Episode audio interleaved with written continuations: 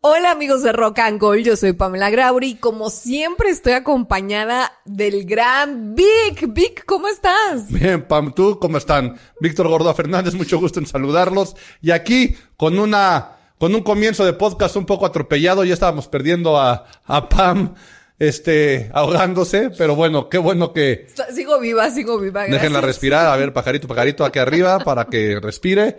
Y continuemos con esta, con la presentación. ¿Cómo estás, Pam? Muy bien, muy contenta. Otro episodio más de Rock and Gold. Seguimos aquí, seguimos vivos y seguimos con toda la alegría de tener este podcast. Eso es lo importante, Pam. Qué gusto que no, que no pasó a mayores el susto de la, de la ahogada. Pam, hay muchas cosas que suceden en la ciudad en las cuales por lo general siempre traemos esa, como esa espinita o ese miedo, ¿no? A perdernos el evento de lo que pasa en la ciudad.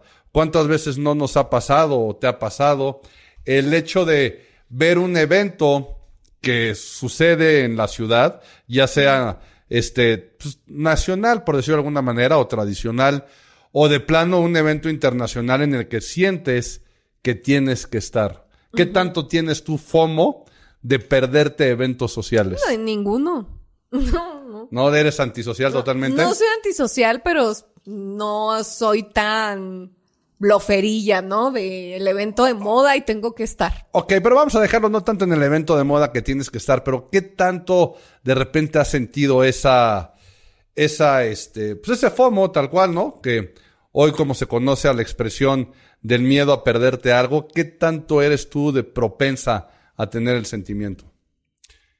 Aunque sea de amigos, este, fiestas, reuniones, reencuentros con gente del pasado, ¿qué tanto eres de ese tipo? Pues, mm, poco leve. ¿Sí? Tú, tú, tú No, hacías sí. de ser, pero... No, al revés, justamente yo que con eso terminamos el podcast Bueno, porque ninguno acabó. de los Gracias. dos somos de esa manera. Fue un gusto tenerlos. Nos vemos la próxima semana. Pam, que te sigan en tus redes sociales. O sea, de los dos no se hace uno.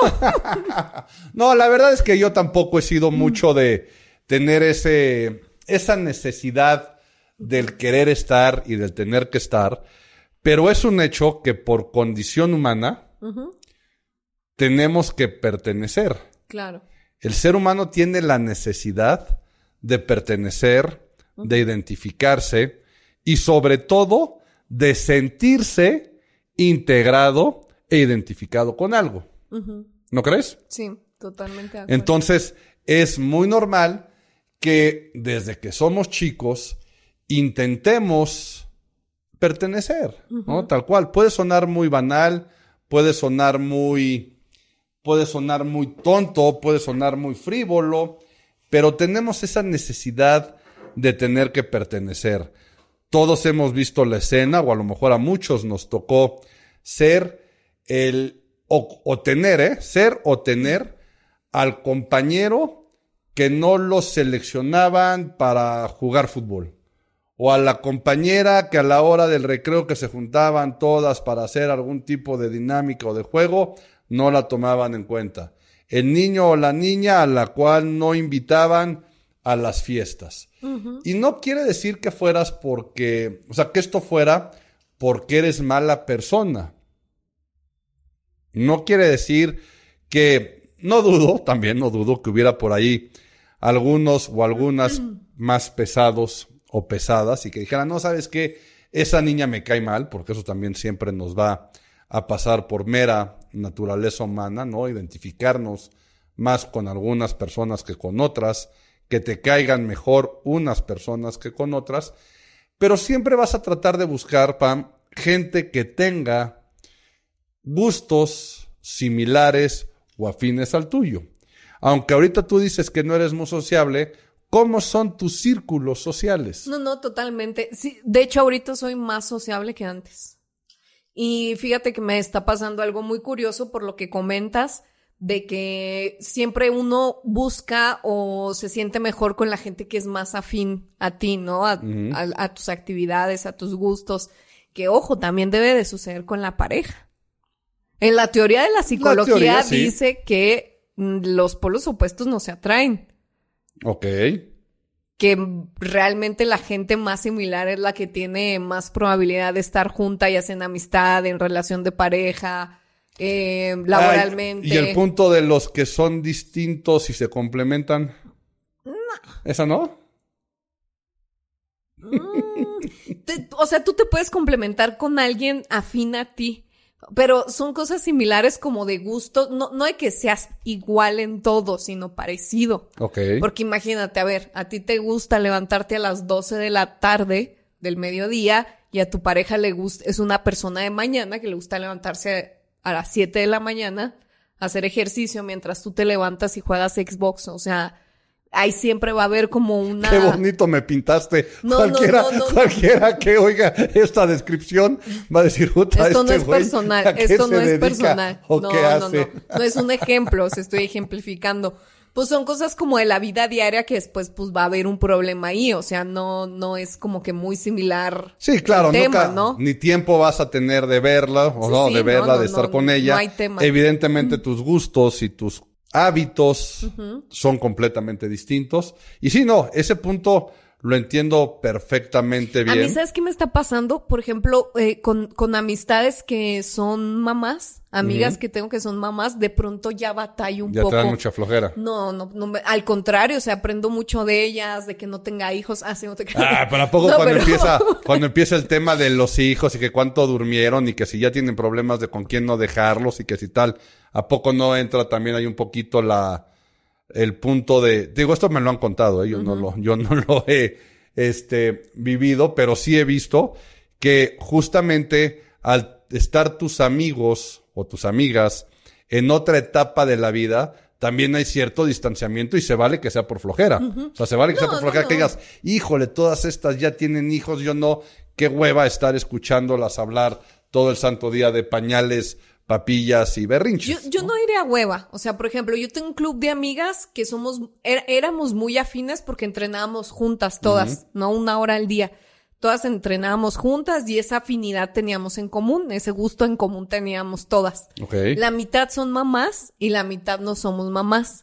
Entonces, cuando salíamos a comer o a desayunar ya después del entrenamiento, que era lo que compartíamos, ahí se veía como la diferencia, ¿no? La, ahí ya se, se, se notaba porque unas empezaban a hablar de que, ¿a qué, en qué escuela vas a meter a fulanito. Y hablaban entre me- ellas. Exacto, entonces Ya, empiezan ya, ya, a hablar entre ellas y las que no teníamos hijos era como, mm, ¿sabes? Pues, y yo no sé ni de colegios ni cosas de Pero por ejemplo, tú que hablabas con las otras tres.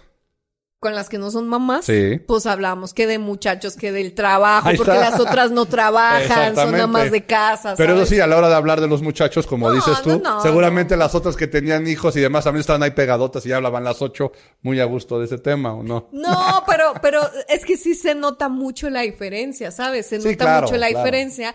A también cuando te juntas con gente que está en tu mismo ambiente, a lo mejor laboral, sabes que están como que en lo mismo, hay mucho tema de conversación, no sé. Y no Sí. sé por qué estamos hablando de esto. ya me- No, no, no, sí sabes, sí sabes por qué estamos hablando de esto. Porque justamente te unen, te unen puntos en los que la gente que es más afín, que tiene tus mismos gustos y la lógica humana del ser, el pertenecer y el sentirte reconocido por cierto grupo, hace que tu sentir, tu, tu manera de estar y tu forma de desenvolverte, y por qué no también decirlo, tu ego Sí. se sienta satisfecho, se sienta cómodo y sienta y sientas, mejor dicho, y sientas que perteneces. Esto tiene que ver, Pam, porque justamente esta semana, el jueves de esta semana, empieza el evento que más expectativa causa, que tiene muchísimos espectadores, pero que, y aquí voy a tocar un punto que a lo mejor puede causar un poquito de controversia entre la audiencia o entre nosotros mismos, Pam, que justamente si hay algo que no tiene, es gente afín. Fíjate bien lo que dije, ¿eh?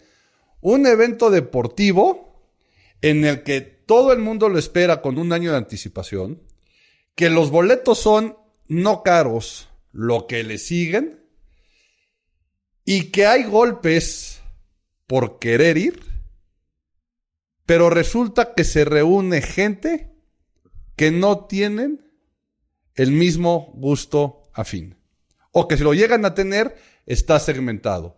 Porque por uno están los fanáticos y seguidores de este deporte y por otro lado están los que están nada más trepados en el evento, viéndolo como una cuestión meramente social en la que hay que estar y que si no sales en la foto, pues no eres nadie este fin de semana que viene en la Ciudad de México. El evento es ni más ni menos que el Gran Premio de Fórmula 1 de la Ciudad de México. ¿Has ido, Pam? Sí, sí he ido. Pero ¿qué crees que en México no? Eh, ¡Ay, híjole! ya nos salió la, la fifi, qué bruto, ¿no? Sí, sí, no, yo no soy nada social, a mí me vale madre eso de estar perteneciendo y haciendo, pero sí he ido, pero en México no. En México no. Ok, ¿por qué no has ido en México, Pam? Pues por lo mismo. He ido en otras partes porque me han invitado. Exactamente. Aquí en México nadie me ha invitado. Porque, ahí está. ¿Por qué no has ido? Porque no- ahí está. No, no, no, no, muy bien.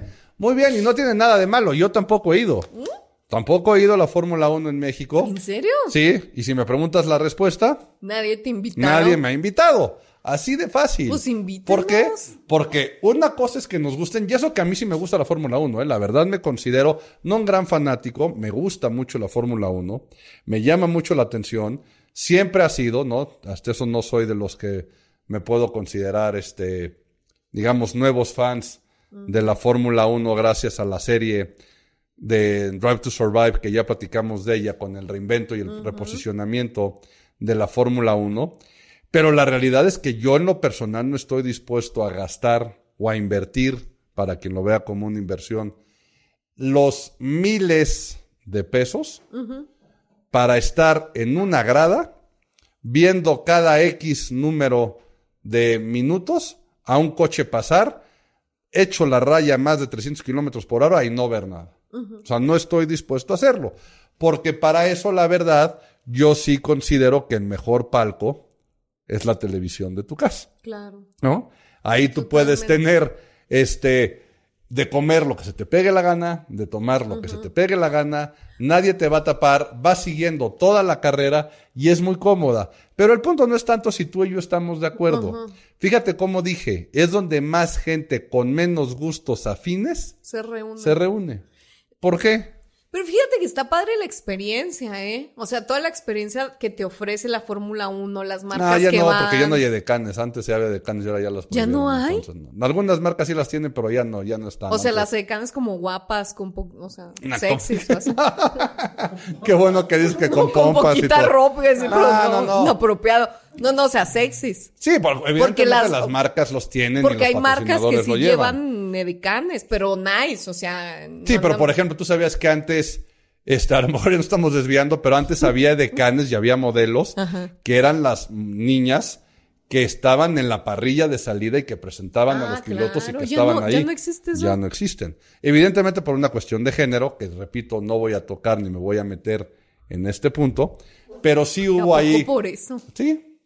Hubo ahí algunas quejas de que se estaba un poco denigrando la figura femenina con esa cuestión meramente, este, pues de tipo físico, por decirlo de alguna forma, estética.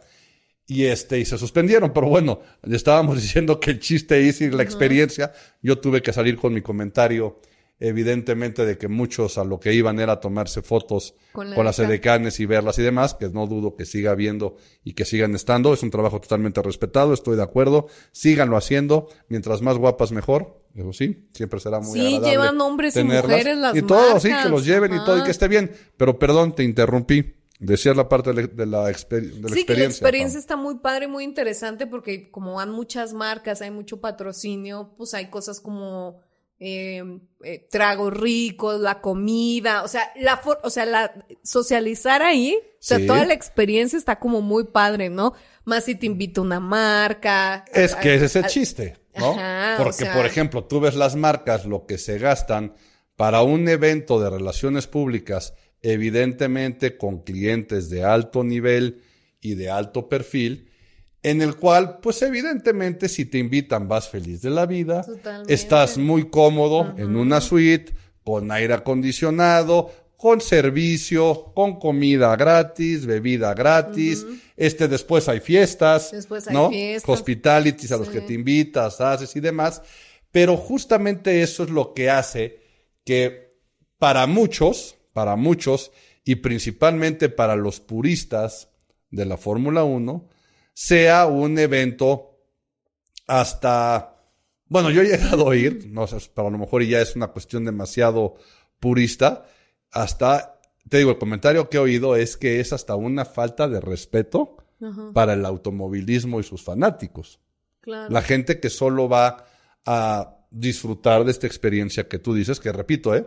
Feliz de la vida voy. Si alguien nos quiere invitar, estamos disponibles, Pam y yo, para ir, este, también Jero, también Jero el productor, y aquí toda la gente que está del staff y atrás y apoyándonos, también con mucho gusto van todos. Somos uno, dos, No, tres, no. cuatro, cinco, seis, siete, ocho, nueve. Ocho, con nueve, nueve. es un dos.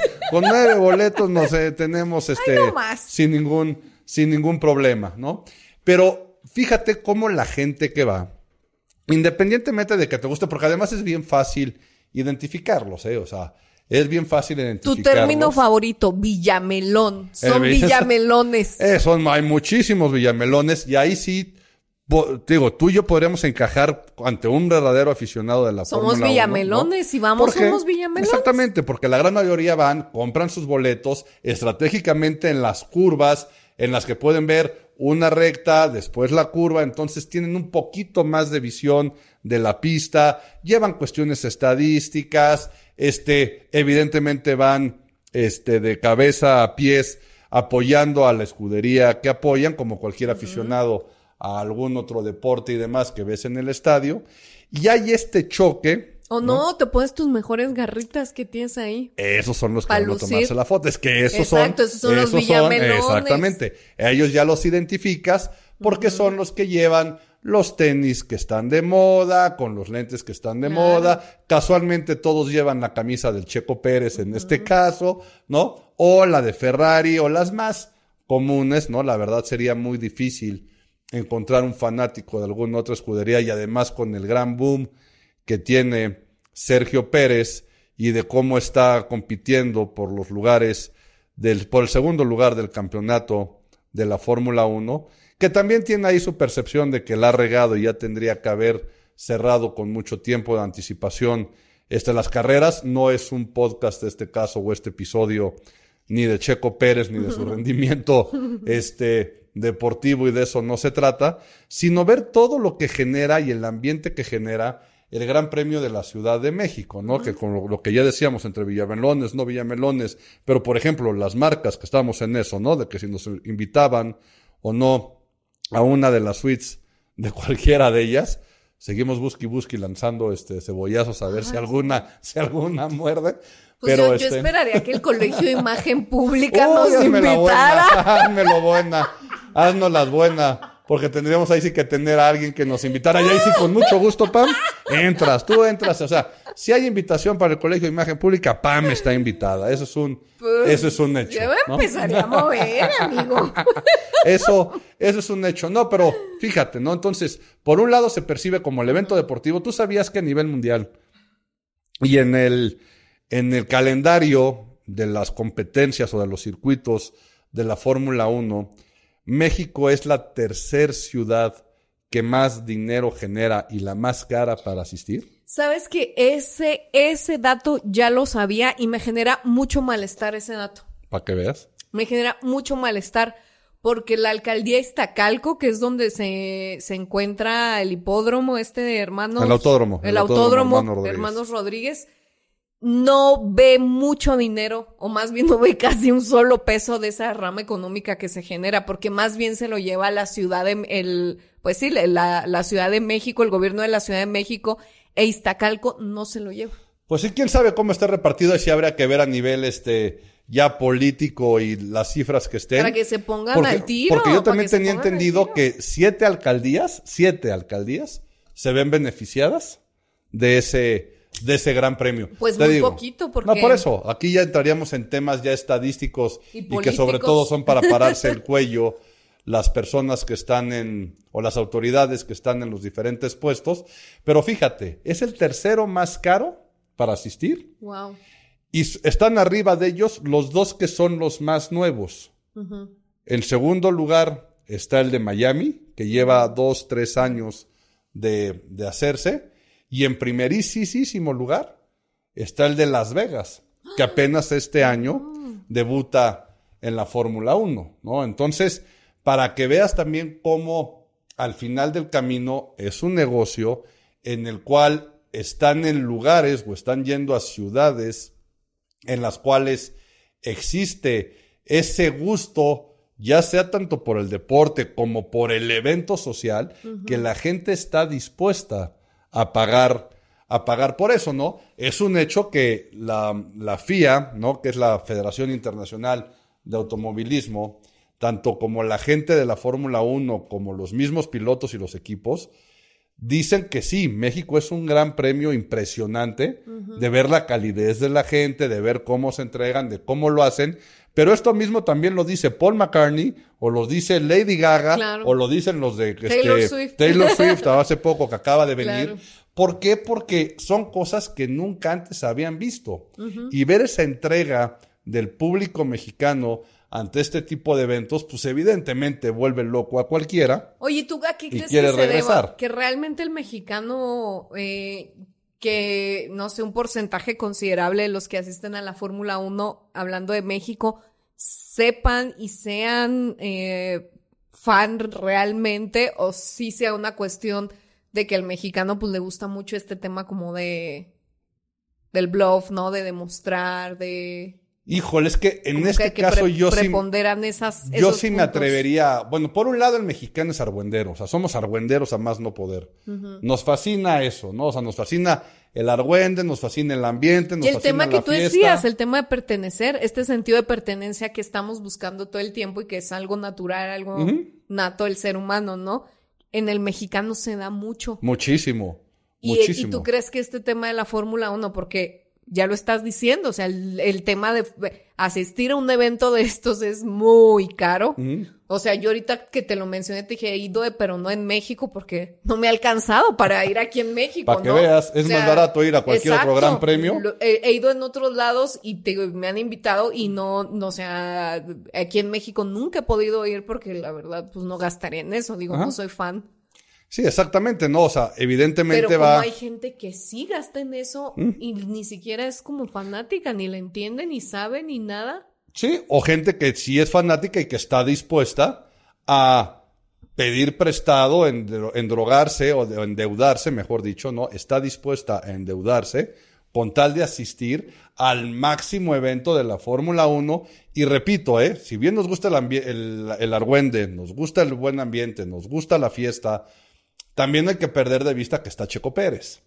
Entonces, también es el, también un punto es el tratar de ver triunfar al compatriota en esa, en esa carrera, que hasta la fecha no ha habido un mexicano que gane en México. Si bien el año pasado Checo obtuvo podio, este, no hemos tenido la oportunidad de ver y celebrar a un piloto mexicano este, ganar en su propio país. Porque además, fíjate, si bien somos argüenderos y todo lo que ya dijimos que nos gusta la fiesta, que somos muy cálidos, este, creo que, por ejemplo, la gente de los equipos, un poco de lo que odia México es que los pilotos están muy desconcentrados antes de la carrera, o sea, antes del jueves, por la cantidad de eventos comerciales que tienen que cumplir. Claro. O sea, entre la fiesta 1, el compromiso con el patrocinador Sí. 2 y todo es para quedar bien con diferentes audiencias en Hablando de diferentes México. fiestas. Sí, hablando de México, hablando de México, ¿no?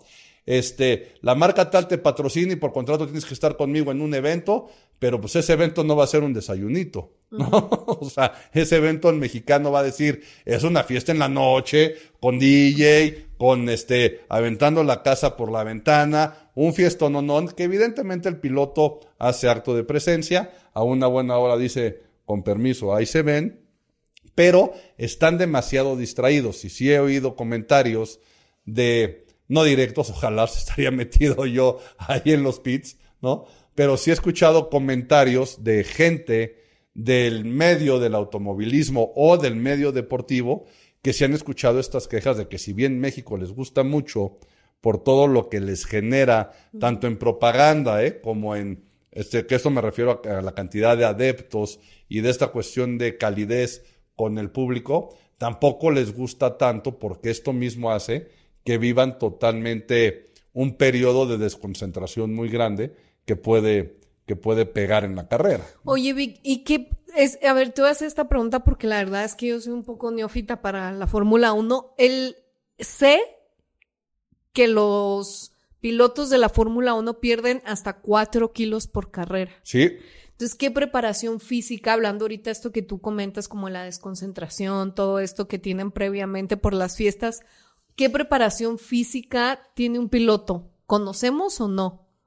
Híjole, yo así directamente, la verdad es que no. No. ¿no? Pero hay muchísimos documentales, muchísimas entrevistas en las cuales muestran los grandes, este, los grandes retos físicos a los que se enfrentan en sus entrenamientos y es muchísima, muchísimo el trabajo que hacen de fuerza, de resistencia, de concentración. O sea, todo esto de estar en contra de la física, tal cual, o sea, y que tienen que luchar, ¿no? En, la, en cuestión de fuerza, ¿eh? Me refiero. A de repente tener que ir en contra de la física natural dentro de un coche que va a X número de kilómetros por hora, dependiendo en la parte de la pista en la que se encuentren, pues sí me imagino que debe de ser un entrenamiento. No por algo los catalogan a, este, deportistas de alto rendimiento, Claro. ¿no? Ciclismo, remo, carrera, ok.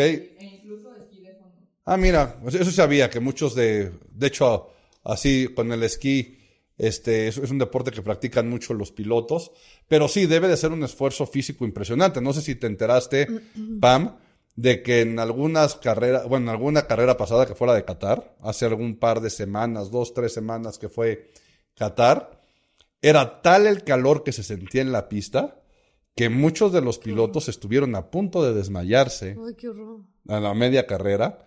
Otro par vomitaron. Vomitaron a media carrera así en sus cascos.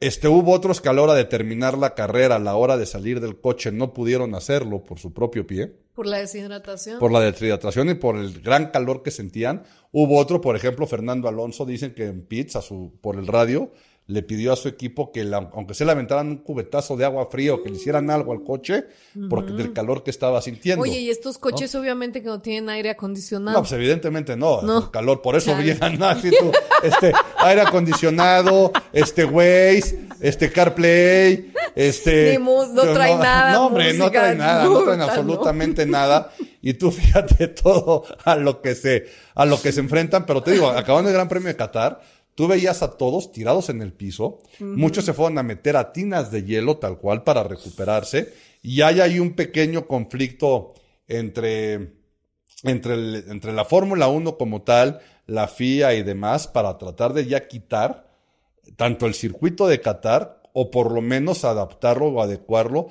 a los horarios que deban de ser, ¿no? Pero eso es la cuestión que se vive en la Fórmula 1. Sí, a temporada, sí, ca- cambiarlo a una fecha en la que no haga No tanto tanto. calor y que no esté tan extremo.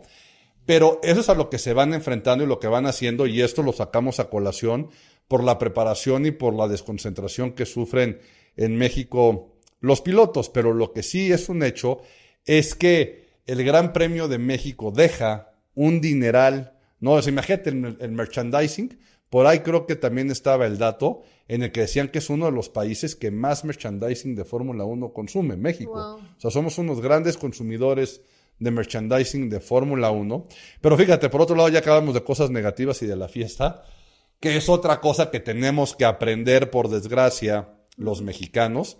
No sé si has oído alguna vez que, que evento deportivo y principalmente mundiales, siempre hay un mexicano que da la nota. No sé si te sabes Sí, algunas claro, sí. de las de las anécdotas, A ver, ¿no? cuéntame una. ¿Qui- ¿Quién dio la nota? No, pues hay muchísimas, ¿no? ¿Pero qué quieres que te diga? ¿Las de Fórmula 1? De la- Fórmula- ah, pues, de sí, bueno. Fórmula 1, Bueno, no pues que nada- básquet. No, no, lo que estamos hablando de los mundiales, pero bueno, los mundiales ahí están, ¿no? Desde, desde la flama o la llama, la flama eterna, ¿no? En París, o al que se le ocurrió poner el freno, activar el freno del tren bala en Japón, o al que, o al que se le ocurrió echarse el brinco del crucero en Brasil. No sé, siempre hemos estado, siempre, hemos dado la nota, ¿no? Siempre hemos dado la nota. Pero fíjate, regresando a la Fórmula 1, uno de los puntos por los que la Fórmula 1, no me lo vas a creer, ¿eh? Pero en la década de los 70, si bien luego regresó, ¿no? Luego regresó en los 80 y volvió a terminar por ahí de los 90, pero uno de los puntos que hicieron que se suspendiera, hasta me da risa de la, o sea, es como hasta pena ajena, de que se suspendiera la Fórmula 1 en México, ¿sabes cuál fue? No, ¿cuál fue? Te va a parecer surrealista y vamos a, decir viva pues México. México es surrealista. Ok. que se atravesó un perro, ok, y un piloto inglés lo atropelló. Ok, puso en riesgo, evidentemente, la vida del piloto y todo lo que había. ¿Qué año fue eso? por, el 70, yo creo. O sea, fue en la década de los 70 y, y, este, fue de los últimos grandes premios. Pero también, ¿qué crees? No nada más un perro. Una vez se atravesó un borracho. Ok, se atravesó la pista a un borracho. ¿Por qué? Por eso, porque aparte antes. Al no, no, no, no, no, no, no, gracias a Dios no. Pero era alto riesgo, ¿no? Era alto riesgo. O sea, imagínate una empresa. ¿Perdón? En el 70, el 70 fue en lo del perro y el borracho, ahí si pueden luego también decirme o decirnos la fecha, se los agradecemos, porque aparte evidentemente yo no había nacido, ¿ok? Conozco la anécdota, porque aparte Pam ahorita me le está este, preguntando como si yo hubiera estado ahí. No, sí, este, y se llamaba Pedro, el cuatro que se atravesó, ¿no? Pero este, no, lo que era surrealista y lo que estaba cañón de eso es que imagínate que la gente podía llegar en sus coches días antes para desde su coche ver la carrera y estar ahí presente en el autódromo y participar. Igual, ella ¿eh? es el evento deportivo o el evento social, pero la gente se organizaba para ir. Pero pues no faltó el que, ¿a qué no te atraviesas? Y vámonos, ¿no? Se atravesó borracho y demás. Y eso fueron de las cosas que la Fórmula 1 decidió que hasta, hasta que México no este, demostrara que era un país preparado, tanto en cuestión de infraestructura, como hasta yo creo que en cuestión de civismo, para llevar un premio o un gran premio al cabo, no lo iba a volver a hacer. Y ahí sí, gracias a Dios, ya hace de algunos años para acá, este, ha salido todo muy bien. La empresa organizadora es una empresa evidentemente de primer nivel en cuanto a los espectáculos este, se refiere. Y gracias a ellos volvemos a tener la Fórmula 1 en México, pero siempre con este estigma o con esta imagen de que únicamente es un evento para subirse a un tren, de un evento social, y que la realidad es que la gente o los verdaderos fanáticos pierden la oportunidad. ¿Pierden la oportunidad? Pues eso dicen. Pero bueno, Pam, esperemos que tú y yo no la perdamos. Ay, ojalá vayamos la semana, esta semana. Sí, sí, ojalá. semana. ¿No? Entonces. No importa, yo soy una Villamelón. Tengo que estar ahí ya. Está bien. Entonces, no importa si es un evento social, no importa si es un evento deportivo. Lo que sí es un hecho es que estamos ante uno de los eventos deportivos más grandes que se presentan en nuestra ciudad. Pam, espero verte por ahí y a ver si el próximo lunes estamos platicando si nos vimos o no. Ay, ojalá, ya invítenos. Cuídense mucho. Yo soy Víctor Gordoa Fernández. Síganme en mis redes sociales como Víctor Gordoa F. Y yo soy Pamela Grauri. Síganme en todas mis redes sociales. Estoy así, Pamela Grauri. También sigan a Rock and Gold. Denle like, compártanlo y nos escuchamos la próxima semana. Cuídense mucho. Hasta luego.